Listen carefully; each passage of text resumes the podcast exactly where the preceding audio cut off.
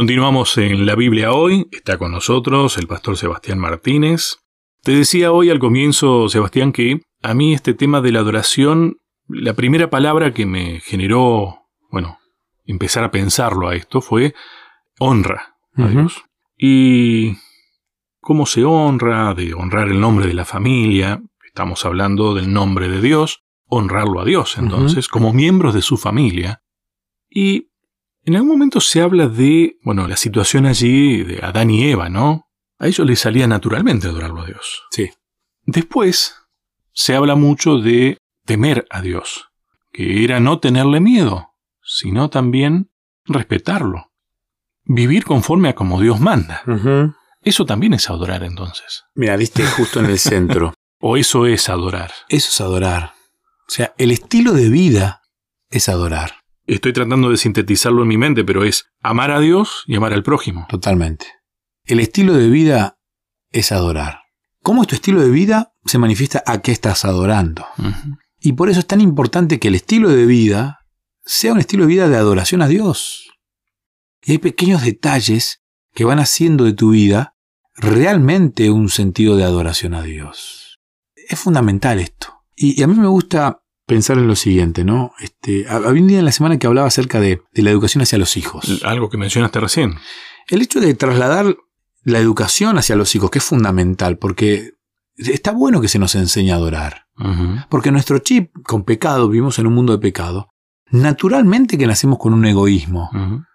Naturalmente es inevitable, nacemos pensando más en nosotros de bebés. Y queremos que todo el mundo gire alrededor de nosotros. Bueno, pero así empezó el gran conflicto. Totalmente. o sea, fue un problema de adoración. Totalmente.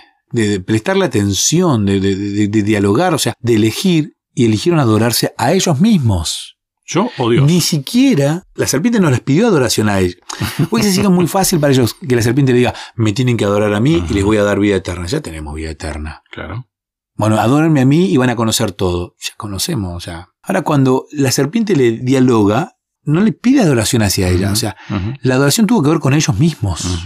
Y ahí fue la tentación que no pudo soportar Eva ni Adán. Entonces, el hecho de trasladar esta información a los hijos es fundamental. La lección hablaba, esta semana hemos leído en, un salmo, específicamente en el Salmo 78, que es un salmo bellísimo. Los salmos son canciones porque la alabanza y la, música tiene mucho que ver con esto, ¿no? Y cuando uno canta y cuando uno adora a través de, algo tan lindo como es la música, y ojo, yo soy medio, a ver, reacio a creer que la música, la música es música. O sea, si bien hay ritmos que no encajan con la adoración porque nos estimulan ciertas áreas de nuestro cuerpo y de nuestra mente que, que no van en adoración hacia Dios. Pero hay música, yo he escuchado música en diferentes ritmos que son mensajes totalmente inspiradores hacia Dios los salmos hablan de esto, ¿no? De cuán grande es Dios, de lo maravilloso que es Dios. Esto nos cuenta y nos ubica en el lugar nuestro. O sea, Dios es el grande, Dios es el magnífico, Dios es el creador y yo soy hijo de Dios. Entonces,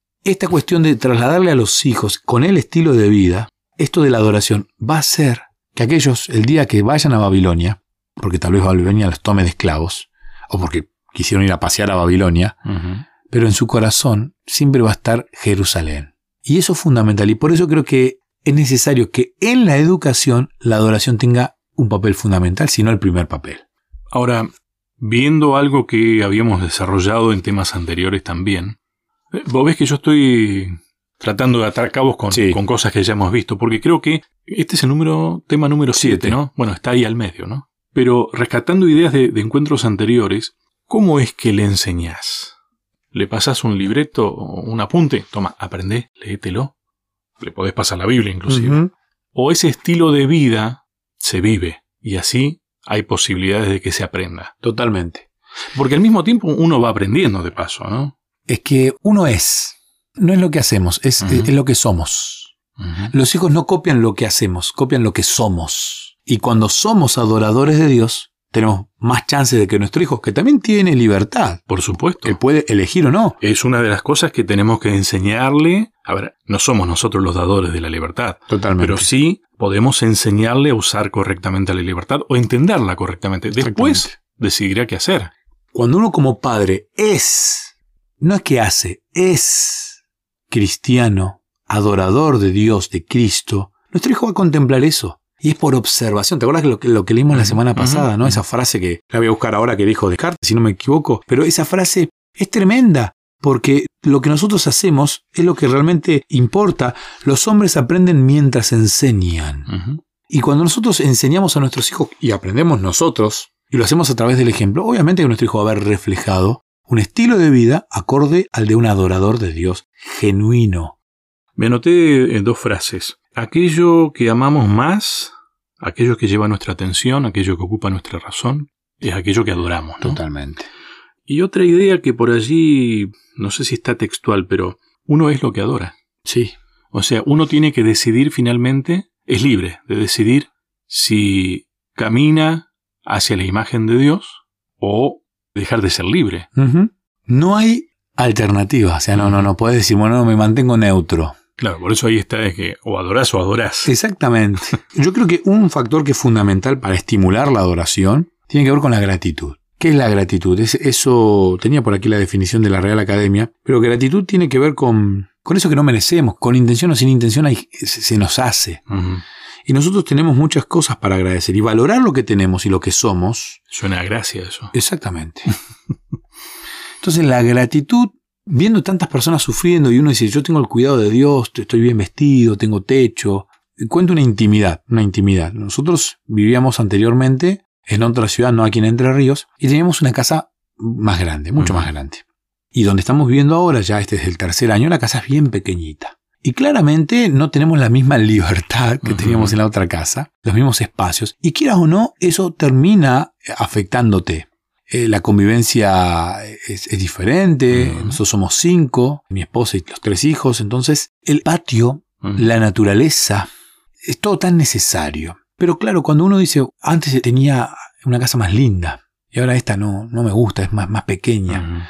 Pero implementar en los hijos que ellos vean a un padre contento porque tenemos casa, porque hay gente que no la tiene.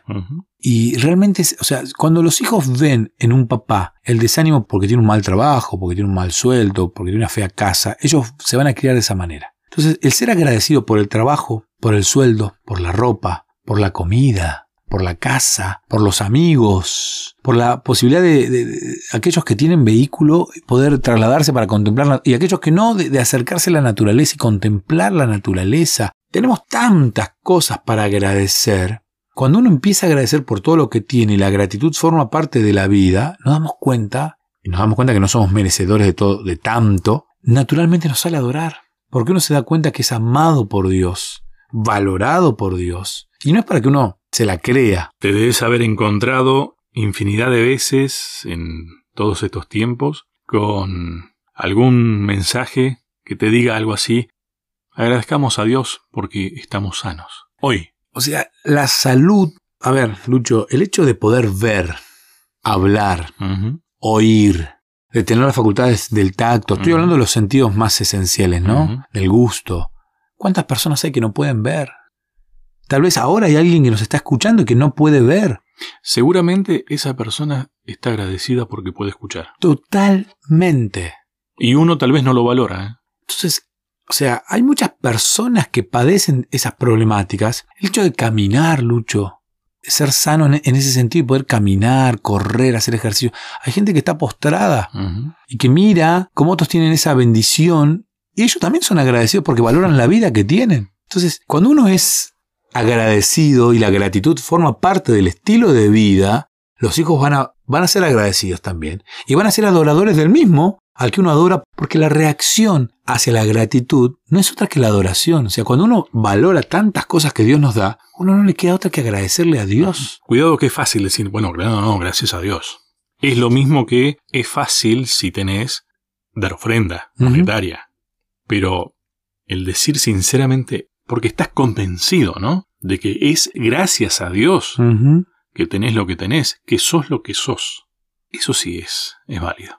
Y ahí es donde se nota cuando hablas con autoridad. Claro. Porque, a ver, hablas con la verdad.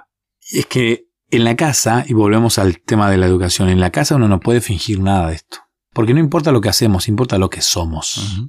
Y en el ser agradecido, uno está manifestando a quien está adorando. Entonces cuando tus hijos, tus hijas, te ven, tus sobrinos, tus nietos, te ven que sos un cristiano, un agradecido de Dios, ellos saben que adoras a Dios. Es muy difícil para esta generación, para todas, adorar a Dios cuando veían en los más grandes que no había una real adoración. Este viene, predica, habla, canta, se viste bonito el sábado, pero en la semana hace cualquier cosa. Mira cualquier cosa, escucha cualquier cosa, habla de una manera que no representa a un adorador de Dios. No honra al nombre. Exactamente. Pareciera que quiere usar el apellido el fin de semana, el sábado específicamente. Ya el domingo se lo sacó. Yo creo que por eso es fundamental el hecho de trasladar nuestro estilo de vida hacia los más pequeños, que ellos están formándose y necesitan de ejemplos. Como dijo Pablo, imítenme a mí como yo imito a Jesús. Hablamos varias veces de eh, la verdad. Jesús en un diálogo con la mujer dijo en espíritu y en verdad. Lo tengo aquí agendado. En el último bloque. Sí, por supuesto. Hacemos la última pausa, ya seguimos.